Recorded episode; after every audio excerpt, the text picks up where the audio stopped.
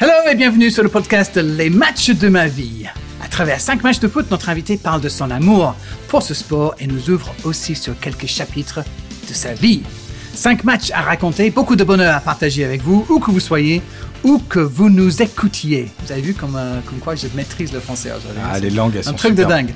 Merci déjà de nous avoir choisis c'est parti pour ce nouveau numéro de Les matchs de ma vie avec moi, Darren Tulette et notre invité aujourd'hui qui est... C'est moi qui dois dire? Oui, Franck très bien, Anese. Anese, j'ai dit Ah. à l'italienne. Ah oui, d'accord. Euh, Franck ravi de t'avoir avec nous. Patron de presse, ça te va pour te décrire aujourd'hui Ouais, comme tu veux. C'est ce qu'on dit euh, de toi. Moi, je dis, patron de moi je dis presse. souvent ami de Darren. Ah oui, Ouais. ça t'ouvre des portes?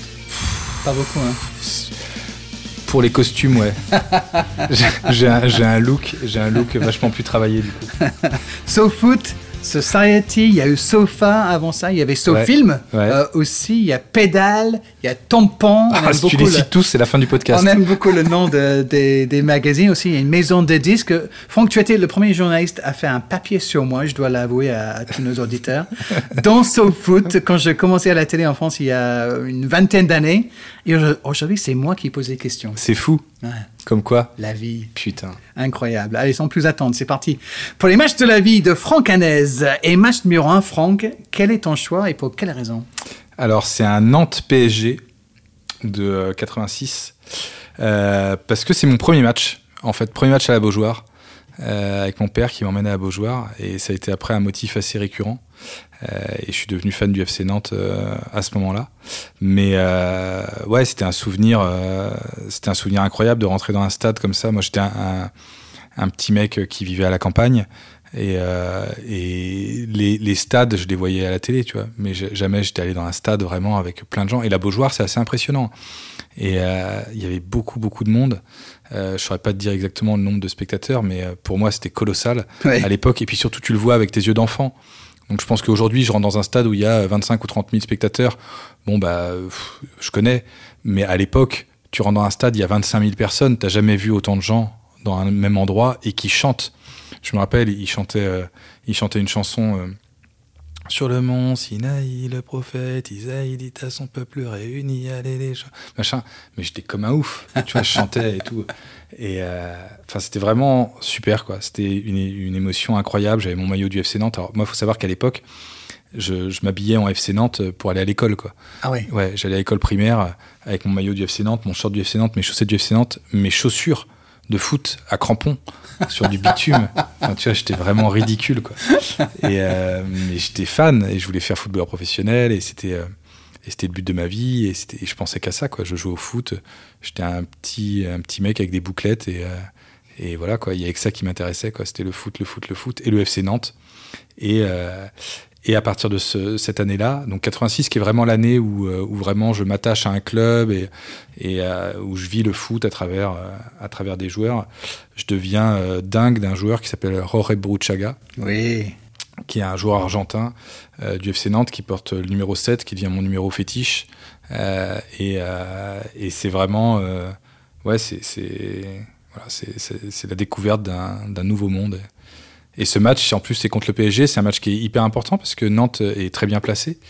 Euh, et euh, et il y a 2-0 pour, euh, pour le FC Nantes, Oui. avec un but de Vaide Jodzic, qui plus tard rejoindra le PSG, Oui. et puis et un but de, de Bruchaga. Oui, ton héros, Voilà. ton idole. T'as as presque 9 ans quand Ouais. tu vas à la Beaujoire donc pour la première fois, avec tous ces, ces souvenirs qui reviennent, je vois tes yeux qui, qui brillent. Donc c'est, tu as dit, euh, c'est papa qui, qui t'emmène Ouais, mon père, Euh, mon père, il adorait le foot. Ah c'est vrai? Il m'a mis au foot à 4 ans. Et euh, donc à 4 ans, j'ai signé ma première licence dans un club. Ah oui, quand même. Et après, c'était euh, sa vie, c'était euh, de faire de mon frère et moi des joueurs de foot professionnels, je pense. Enfin, tu vois, il avait ce. En fait, lui, ses parents lui ont toujours interdit de faire du sport, et il a toujours rêvé de faire du sport. Vraiment, ça a été un bon coureur, un sprinter. Il était assez fort en sprint, etc. Et euh, en universitaire et tout, mais il le faisait en cachette de ses parents, tu vois. Donc c'était. euh, Qu'est-ce qu'ils avaient contre ça? Ses parents étaient un peu spéciaux, hein, on va pas se mentir, Mm. Euh, et euh, famille un peu bizarre. Et donc il n'avait pas le droit de faire du sport, il était obligé de s'acheter ses pointes en, en cachette et tout, etc. Il travaillait euh, pour s'acheter ses pointes. Enfin, il, a, il a pas mal galéré pour ça, mais il a toujours adoré le sport. Et donc quand nous on vivait dans un petit village, qui s'appelait Bourbaré à l'époque. Euh, donc, euh, enfin, ça s'appelle toujours Bourbaré. Ouais, ça, a changé de Ouais, nom. non, ça s'appelle toujours Bourbaré, en Ille-et-Vilaine. Et mon père était un- hyper impliqué dans le club et tout. euh, Ouais. Mais tu vois, c'était un point où, nous, quand on était en minime, mon père, il filmait les matchs avec trois caméras Ah oui placées au bord du terrain. Oh, wow. Et il avait un camion régie. Et à la mi-temps, on regardait les, on regardait, on avait des séances vidéo et tout, tu vois. Non. Mais oui, mais nous, on faisait les. Enfin, moi, j'étais en sélection de Bretagne avec mon frère. Et, euh, et quand on faisait les, les, les détections, les autres joueurs, ils venaient tous de Rennes, de Brest, euh, enfin, tu vois, que des grands clubs de la région. Ouais. Et tu avais deux pecnos qui venaient de Bourbaré, quoi. tu vois, les gens se disaient, mais, mais vous jouez où? À Bourbaré. Ok. Mais on était. euh, ouais, tu vois, on jouait. euh, on jouait avec les meilleurs joueurs de, de la région et, euh, Et ton papa, il faisait quoi alors pour avoir tout cette, euh, Eh ce ben, matos là?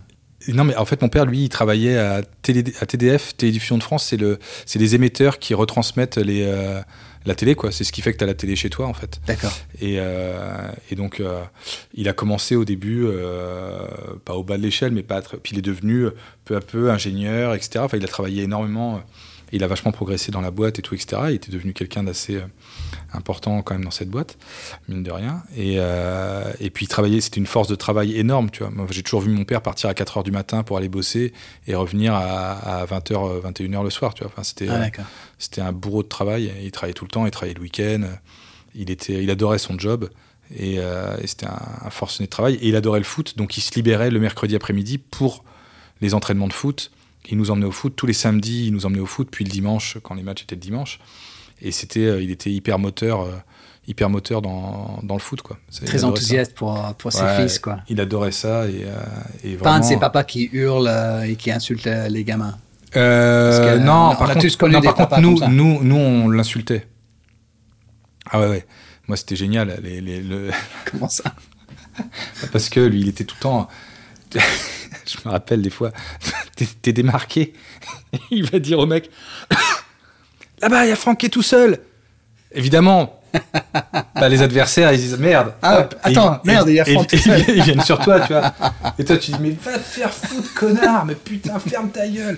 Tu vois, et moi, j'étais hyper vulgaire en plus. Oh, wow. Et, euh, et, c'était- et puis dès qu'on perdait, c'était de ma faute. Ah oui. Tu vois, il était hyper. euh, Quand on gagnait, c'était jamais de ma faute. Et j'avais beau marquer 3 buts dans le match, on Ouais. gagnait 3-0. C'était pas grâce à C'était pas grâce à moi. Ah. Tu vois, j'avais fait un bon match. Bon.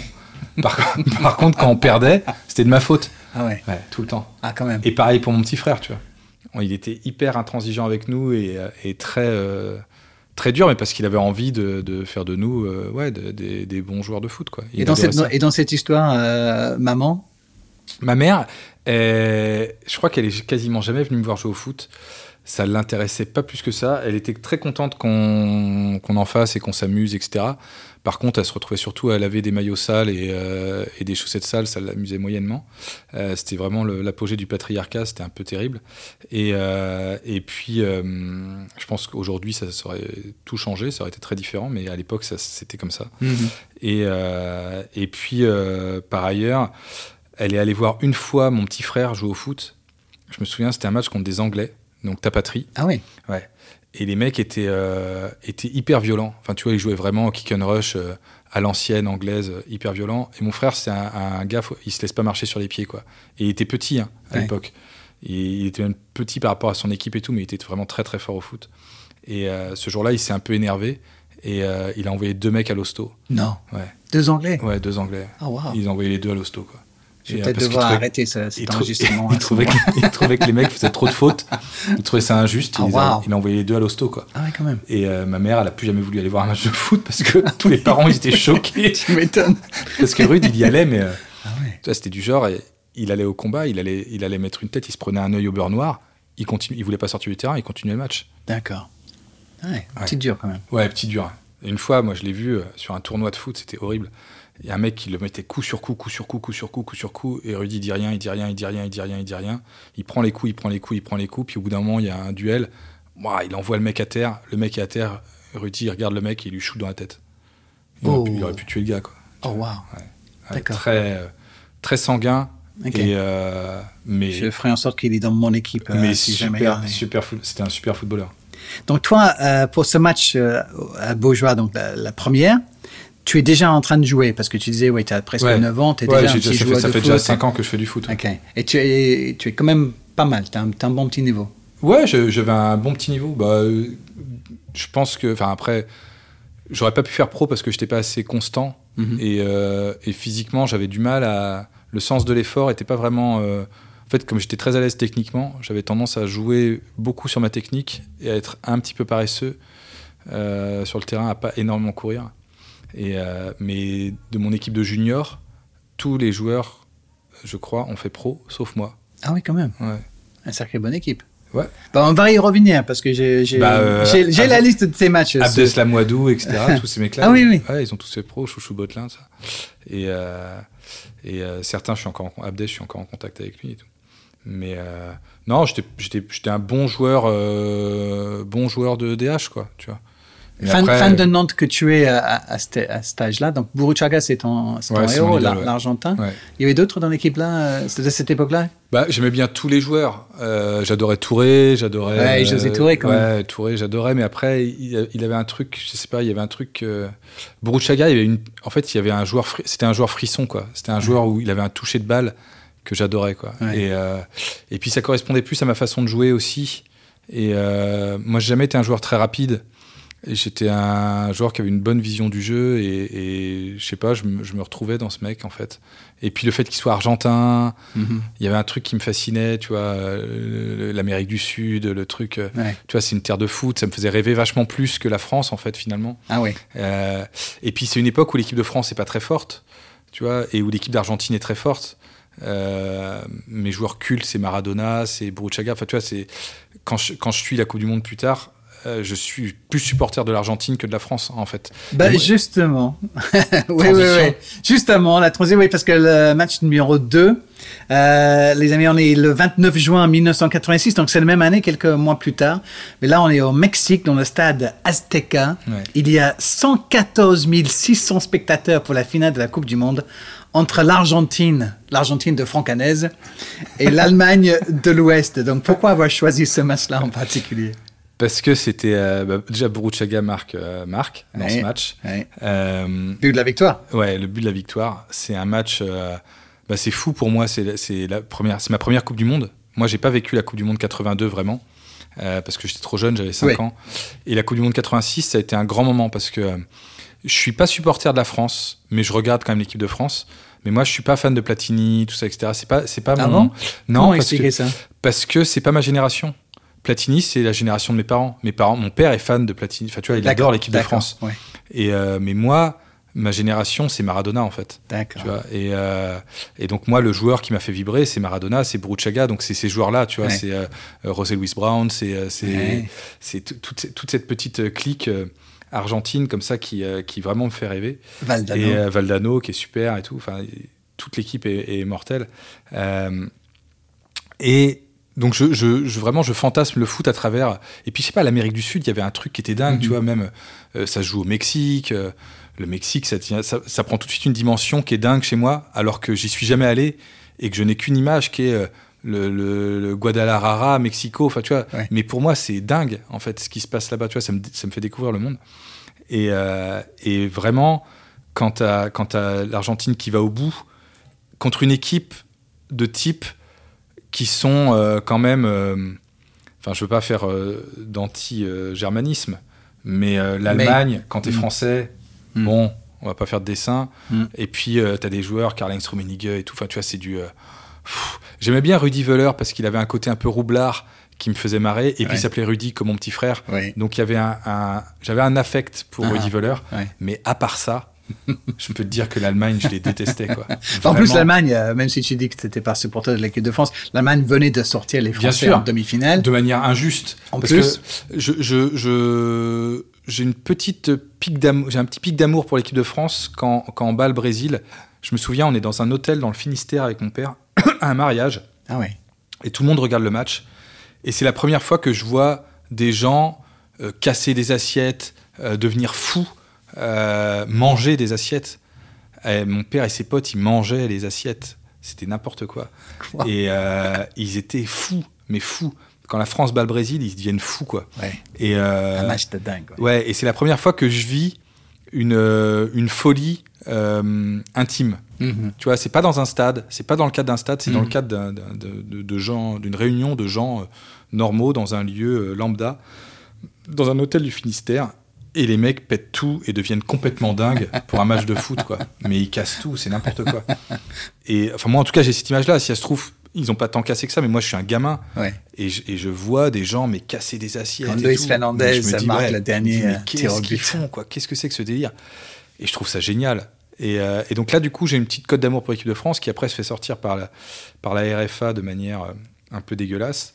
Euh, et, euh, et, puis, euh, et puis, du coup, ouais, l'Argentine venge tout ça. Et puis, l'Argentine, il y a un parcours de, de brigands. Enfin, tu vois, c'est des petits rapineurs. L'autre, il a marqué de la main contre l'Angleterre. Ouais, c'est pas, c'est pas un anglais qu'il faut euh, Ouais. rappeler tout ça, évidemment. Mais, c'est génial, quoi. Enfin, tu vois, il y a pas un tout frais, ça, il y a un truc qui est. euh, je sais pas, je. toi, tu fais partie de ceux qui ont applaudi Maradona quand Bien il marque de la main ouais, contre les Anglais. Hmm. Moi, j'applaudis la ruse et la, et la. Ouais, ouais, à fond. Je suis pas du tout un mec moralisateur euh, et quoi que ce soit. Le mec, il a, il a fait un coup. Je préfère le génie à la morale. Vraiment. Et, euh, et donc, il est. euh, quand il fait ça, moi, je trouve ça merveilleux, quoi. Et surtout, il le fait avec humour. En fait, c'est-à-dire que ce que j'aime bien chez Maradona, c'est qu'il a un humour de dingue. Et quelques années plus tard, il va marquer un autre but de la main contre l'Udinese avec Naples. Et euh, il y a Zico, je crois que c'est ça, il faudrait, mais qui vient le voir et qui lui dit Diego, t'as marqué de la main. Et euh, l'autre, il- t'as marqué de la main, tu es un imposteur. Et, euh, et Maradona il lui serre la main et lui fait Enchanté Diego, imposteur. Il en a rien à foutre. C'est Ouais. vraiment un. Ouais. C'est vraiment un petit rabouin. J'aime bien. Enfin, je trouve ça, je trouve ça touchant, quoi. Et, euh, et voilà. Et, Donc, la finale, t'es carrément pour la. et moi, sur le terrain, si j'avais pu marquer un but important de la main, je l'aurais fait, quoi. Vraiment, j'étais euh, ce joueur. euh, D'accord.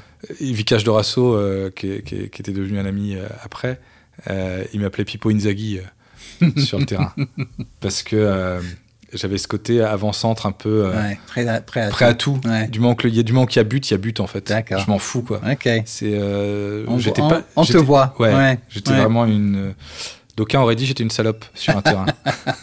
Et donc, là, cette finale euh, est vécue de, de, de quelle façon là? Parce que tu Chez moi, euh, avec mon père, euh, mon frère, euh, on regarde le match à la maison. Mhm. Et c'est sur la télé de la cuisine. Donc la télé, elle est un peu en hauteur sur le frigo. Et, et c'est ouais, c'est fascinant. Enfin, j'ai l'impression de vivre un moment d'histoire Ouais. que je revivrai sans doute jamais. Et je crois pas avoir vraiment vécu une finale de Coupe du Monde qui m'ait euh, autant marqué, en fait. Ah oui. Ouais. Même quand la France a gagné en 98, c'était pas pareil pour moi. C'était un. La France de 98, je le vois.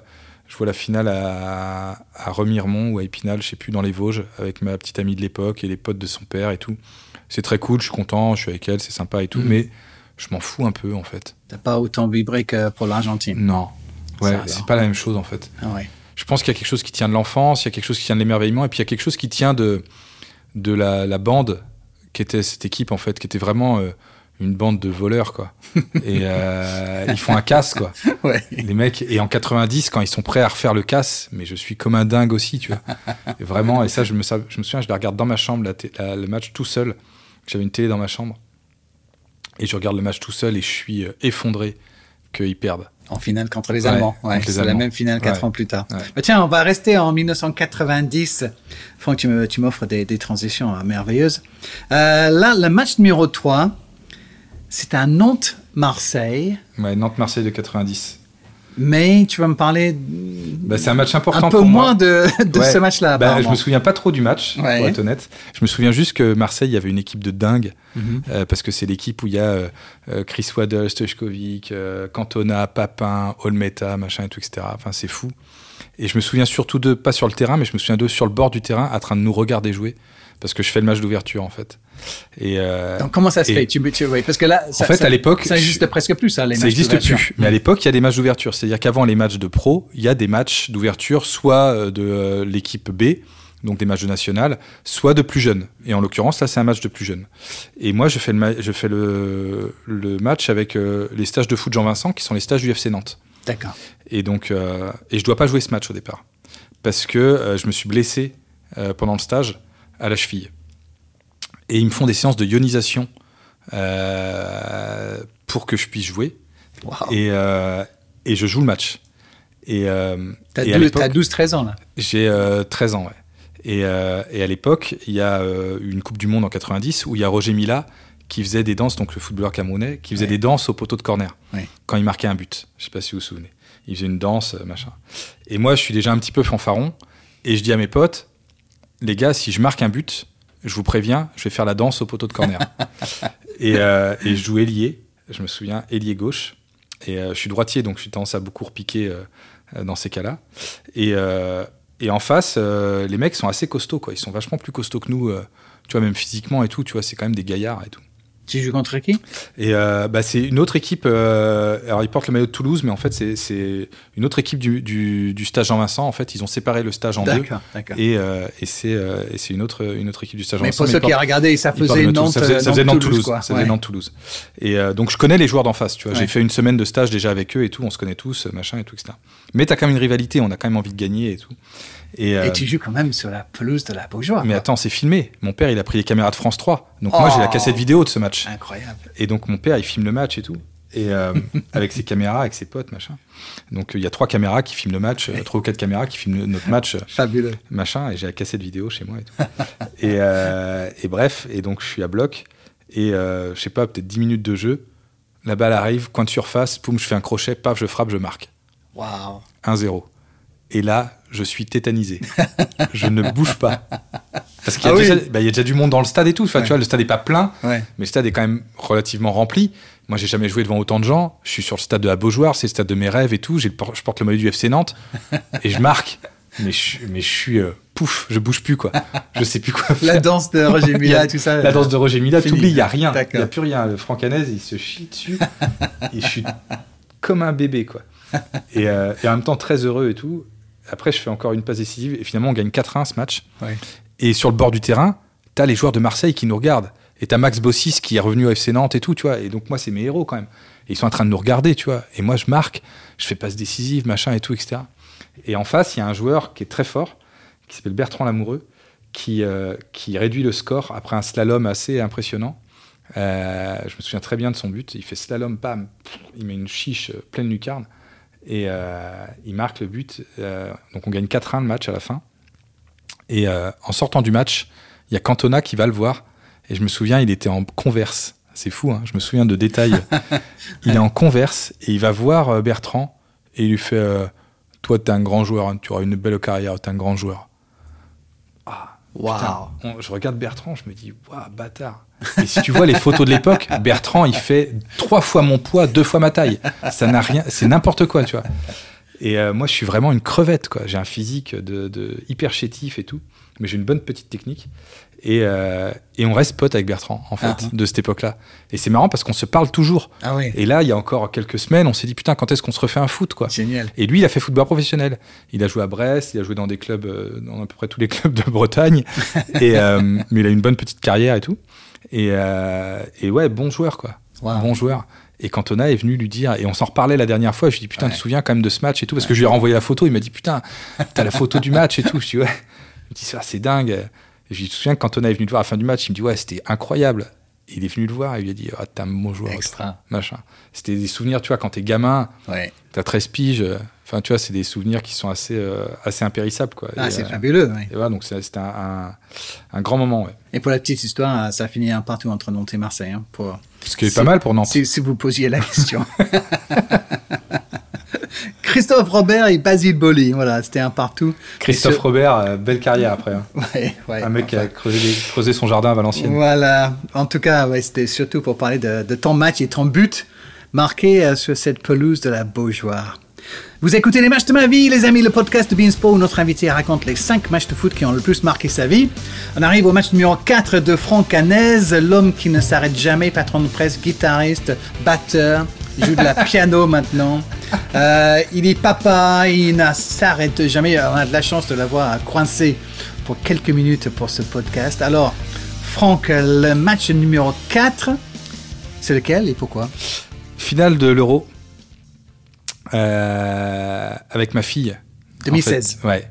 Euh, on est au stade avec ma fille et en fait, euh, C'est chouette parce Ah, que. comment ça se fait que, que tu es avec ta fille Eh ben en fait, ce que, ce que j'aime bien, c'est que à une époque où moi je, je, je m'intéresse un peu moins au foot, en tout cas, je, à partir d'un certain moment, je suis plus supporter du FC Nantes parce que Valdemar Kita rachète le club, euh, alors que nous on fait une proposition pour le racheter quand c'est Dassault qui, euh, qui possède le club.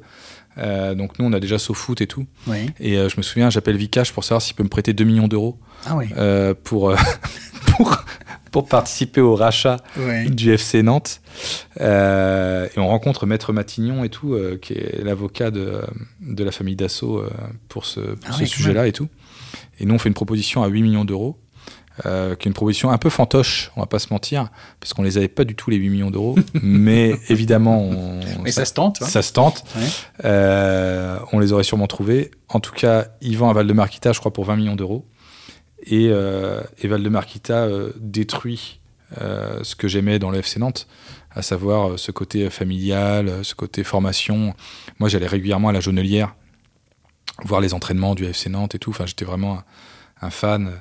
Et c'était un club très important pour moi. Et, tu vois, je sortais jamais le samedi soir parce que je préférais écouter les matchs à la radio.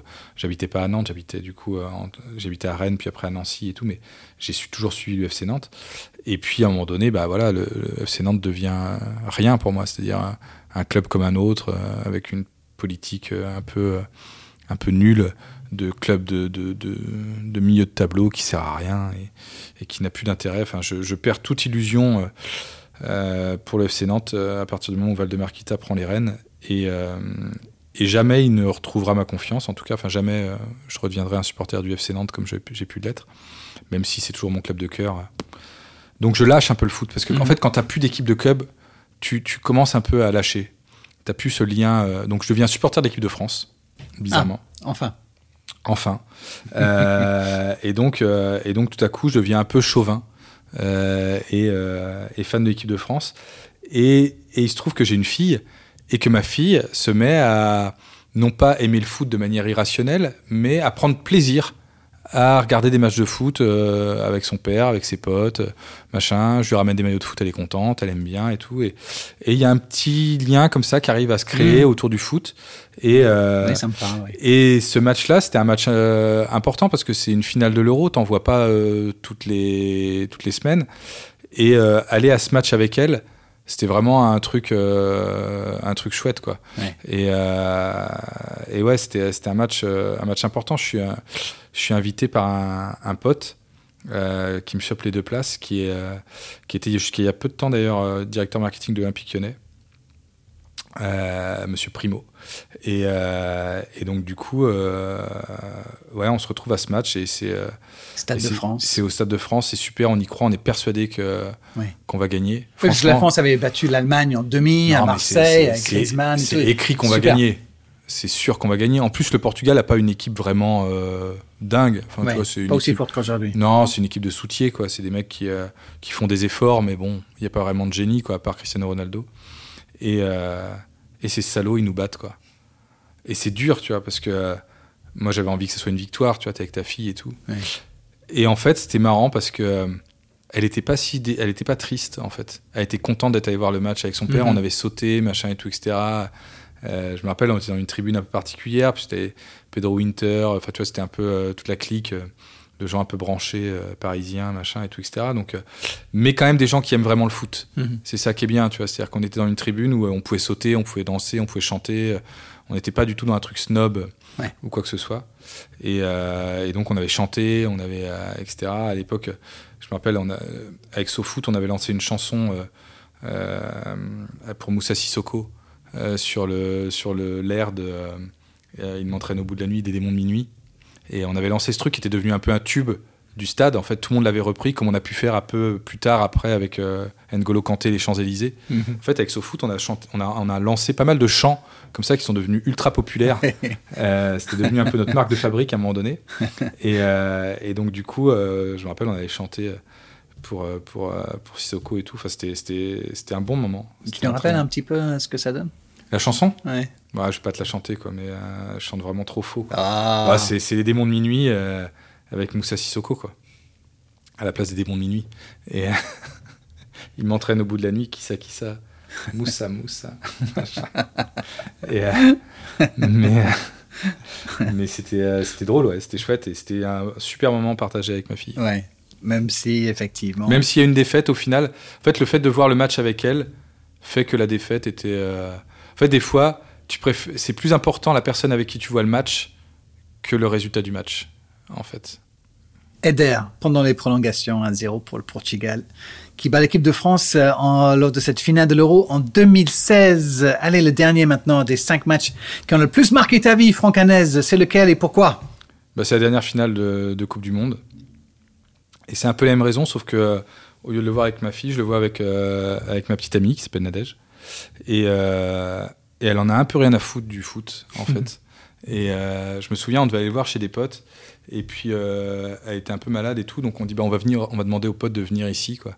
Et on fait le match à la maison. Et, et en fait, moi, c'est assez important. Enfin, c'est, c'est, alors que je suis supporter d'équipe de France, mais que je suis un peu décroché du foot parce que, parce que j'ai passé la main sur SoFoot et parce que je regarde moins les matchs quand même.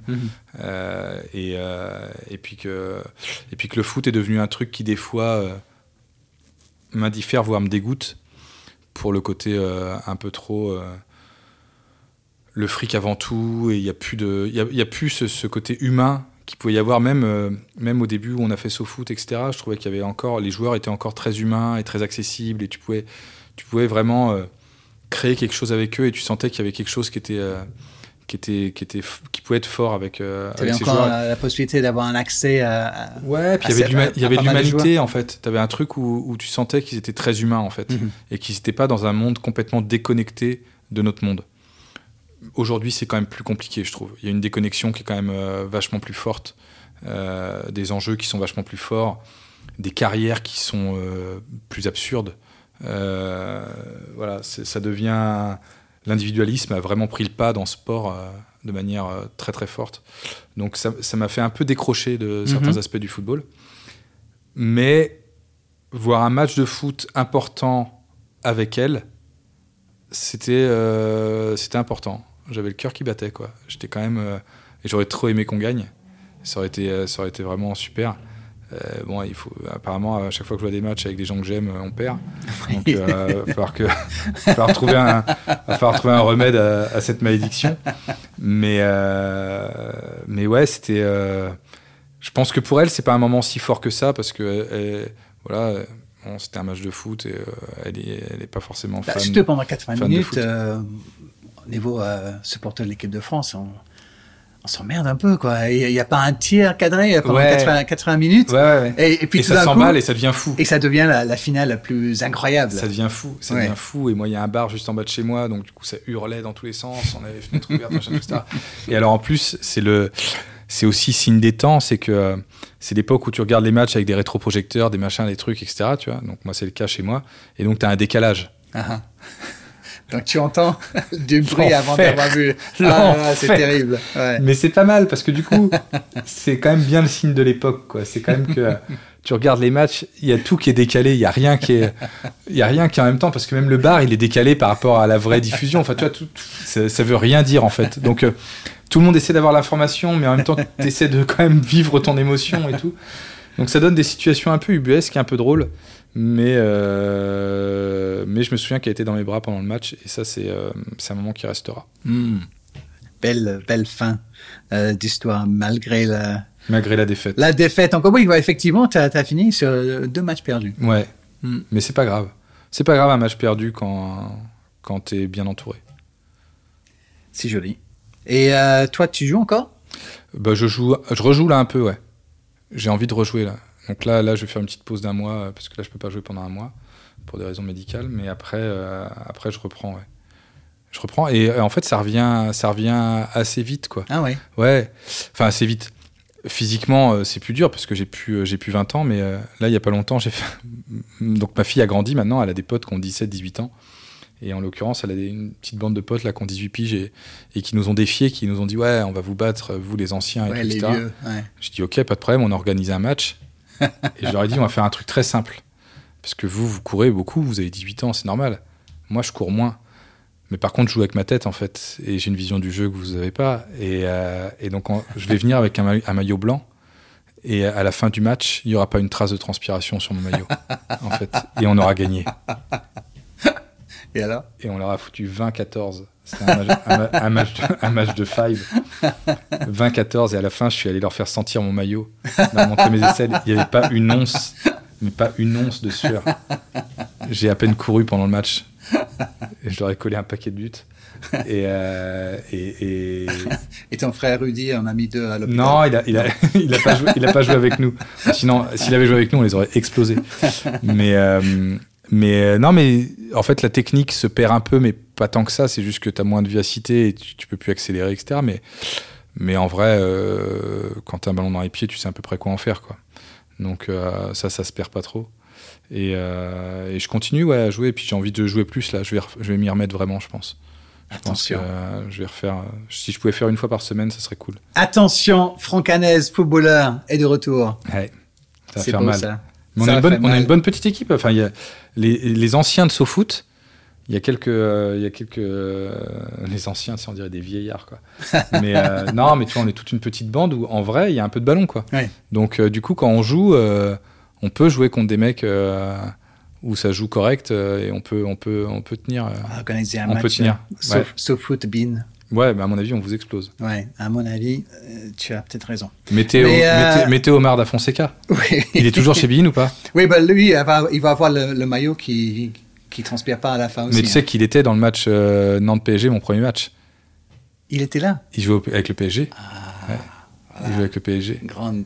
Donc si je peux lui mettre une deuxième défaite d'affilée, je porterai un, je porterai un maillot de Boruchaga qui vienne, qui vienne avec son maillot du PSG, je viens avec mon maillot du FC Nantes, avec un petit 7 dans le dos.